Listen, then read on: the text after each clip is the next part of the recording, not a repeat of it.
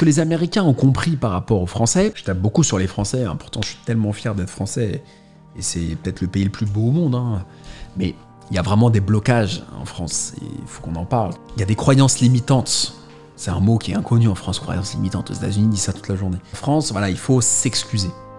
Ah, excuse-moi de réussir. Il faut s'excuser d'avoir de l'ambition, il faut se cacher. Vivons heureux, vivons cachés. C'est n'importe quoi. Je dis pas qu'il faille narguer les gens.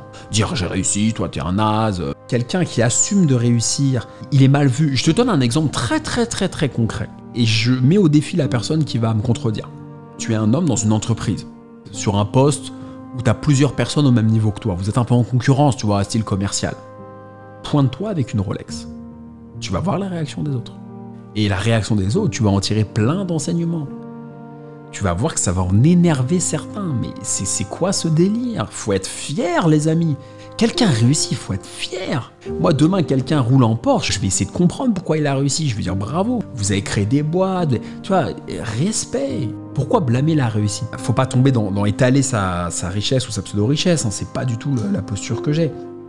Mais ce que je constate, et je mets au défi une personne de me prouver le contraire, c'est qu'en France, il faut s'excuser d'avoir de l'ambition. Il faut s'excuser de réussir.